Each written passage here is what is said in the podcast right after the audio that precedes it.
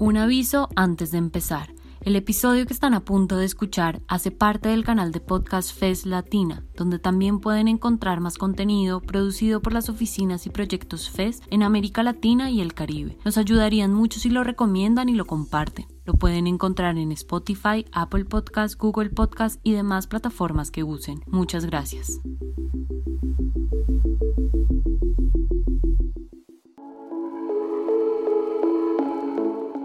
En el cuarto capítulo de la serie Desafíos Pandémicos, Mujeres y Salud Pública en el Paraguay, hablamos sobre las propuestas de salud post-pandemia. Pedimos a las entrevistadas que nos hablen sobre las propuestas que consideran necesarias para que el sistema sanitario en Paraguay sea el que necesitamos todas. Hablamos con Esperanza Martínez, ex ministra de Salud y actual senadora por el Frente Guazú. Nosotros desde el Frente Guazú estamos trabajando una propuesta de reforma o de reestructuración del sistema de salud basado en la atención primaria y basado en la desconcentración de la red de servicios. Estamos pensando en hacer eh, seis a siete áreas de salud por territorio, población y que esas seis o siete áreas de salud tengan su modelo de redes de servicio de tal manera a desconcentrar y hacer un modelo que esté cerca de donde vive la gente, que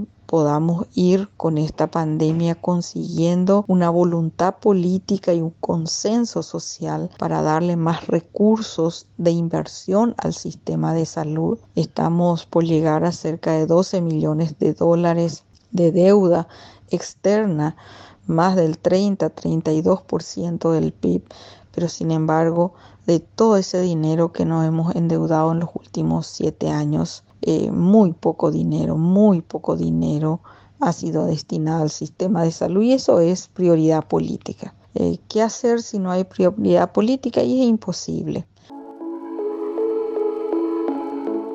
Rosana González, secretaria general del Sindicato Nacional de Médicos. El sistema debe ser único, integrado, universal y gratuito. Único en el sentido de que donde llegues y necesites el paraguayo debe ser atendido independientemente de estar en IPS, tener un servicio privado o no contar con ello.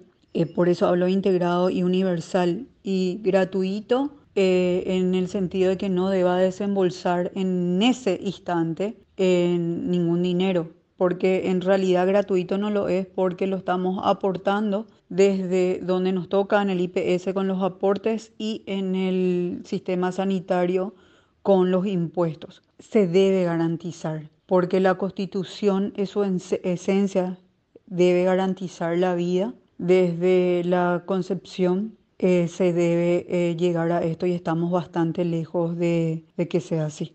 Lo que nosotros necesitamos y lo que siempre lo dijimos eh, pre, en pandemia y post pandemia es la fuente de financiación y que los, en los centros hospitalarios exista un liderazgo por méritos y actitudes, concurso para esto y que no haya ningún tipo de interferencia política para que los mejores estén ocupando estos, estos lugares. Y también, evidentemente, honestidad en, la, en el manejo de todos estos recursos y en el caso de que se descubra, evidentemente estas personas sean eh, castigadas con la, toda la fuerza de la ley. Es bastante complejo, pero es mm, así mirando de lejos parece muy sencillo, pero eh, tenemos un largo camino todavía por andar.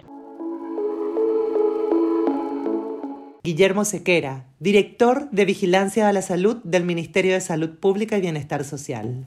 Y creo que es un momento obligatorio de revisión de lo que tenemos. Imagínate que países que están mucho mejor que nosotros en su sistema de salud están cuestionándose el sistema de salud que tienen y nosotros que ya veníamos cuestionándonos, creo que es el momento. Es entender el COVID como una señal de que la salud es un, bien que no podemos, no podemos perder, no podemos, es un bien eh, es bien fundamental y, está muy relacionado con la vida, con el estilo de vida que tenemos, con el modelo productivo, con el ecosistema. Eh, pensar que todo, como dicen, nació en, una sopa de, murciélago, ¿verdad? Pero, pero bueno, esa sopa de murciélago explica muchísimo en una gran ciudad, explica muchísimo el modelo del mundo que estamos teniendo. Vanessa Quiñones, presidenta de la Federación de Pacientes con Enfermedades Raras del Paraguay.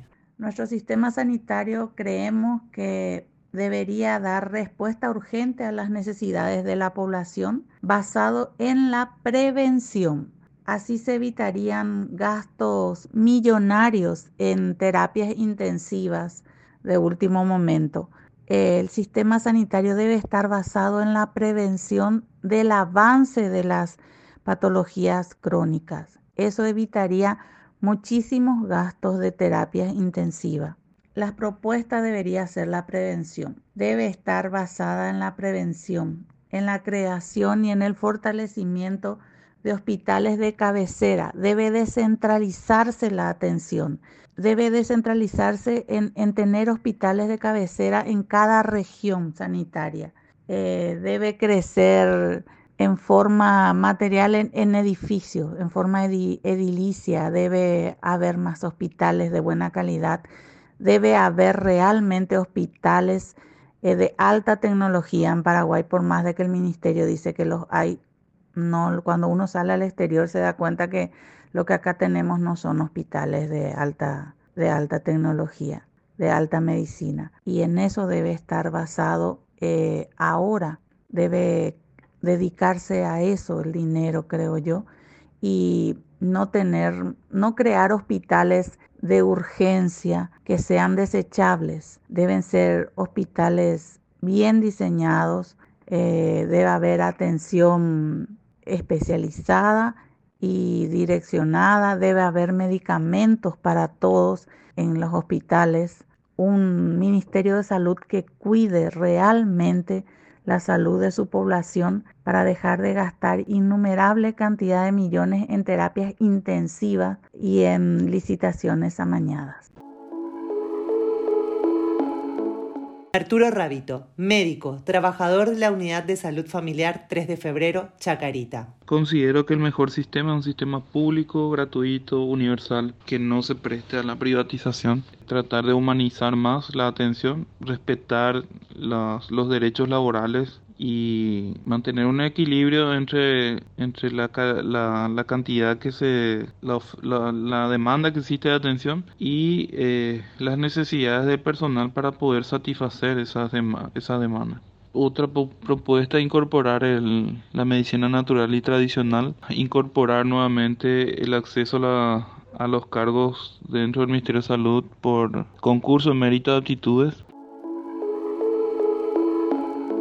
La doctora Gloria Mesa, presidenta del Círculo Paraguayo de Médicos. Este, tenemos que ver un poquitito la parte de prevención y eso todo se debe indicar en la parte de educación. Así que no hay salud sin educación. Así que nosotros necesitamos mucha educación y necesitamos también mayores em, posibilidades de preparar mayor cantidad de recursos humanos en condiciones favorables, es decir, que, eh, que cada escuela de medicina tenga su hospital escuela donde pueda la, la persona pueda practicar. Jorge Osuna, joven de 22 años, estudiante de la Universidad de Integración Latinoamericana, Foz de Iguazú, Brasil, quien regresó a Paraguay y tuvo que hacer la cuarentena en uno de los albergues sanitarios. Eh, mirar un poco el presupuesto general de la nación en cuanto a salud y ver cómo podemos replantear muchas de las cosas. Adriana Clos, comunicadora, madre, embarazada y usuaria del sistema de salud. Salud verdaderamente pública, gratuita, de calidad universal. Eh, basta de eh, ver a la salud como una unidad de negocios de empresas y empresarios, eh, sino ver como un derecho de todas las personas que vivimos acá. La salud es un derecho, no un negocio. Y creo que el gran desafío de la salud post pandemia es entender a la salud como un derecho y no como un negocio.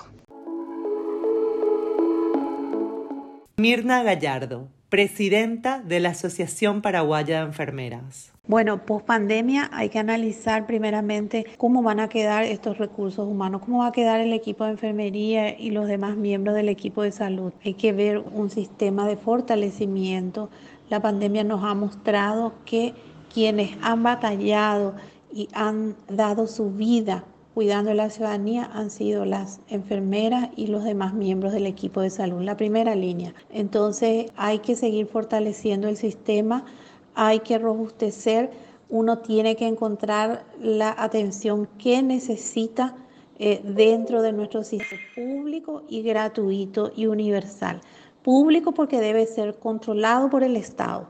Gratuito porque no puede representar un coste de bolsillo para el que está enfermo. El que está enfermo, si tiene que hacer un gasto de, bolsillo, esto implica un arrastre para toda la familia. Un paciente con un cáncer no lo puede llevar, ni la persona más adinerada recurre eh, a ayudas, a, colaboraciones. Entonces, toda esa atención uno tiene, esa respuesta tiene que encontrar como, sucede en otros países. Entonces, eso es importantísimo tener presente que se debe seguir fortaleciendo y con indicadores claros de a dónde se quiere llegar y ir midiendo y eh, ir trazando cada vez indicadores que nos pongan en los niveles de otros países del mundo.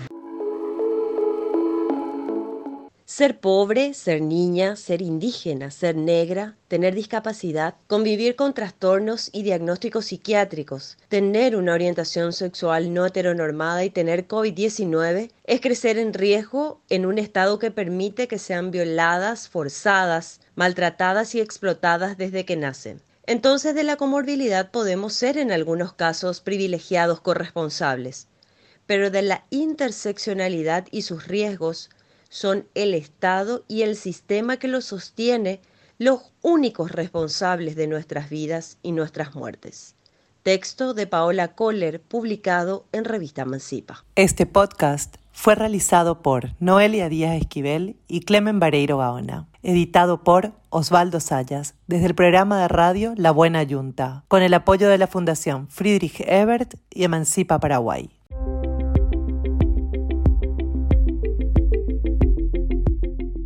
Muchas gracias por llegar hasta el final. Si les gustó, nos ayudaría que lo compartan. Recuerden que este episodio hace parte del canal de podcast FES Latina, donde también pueden encontrar más contenido producido por las oficinas y proyectos FES en América Latina y el Caribe. Nos pueden encontrar en Spotify, Apple Podcasts, Google Podcasts y demás plataformas que use. Les esperamos en un próximo episodio.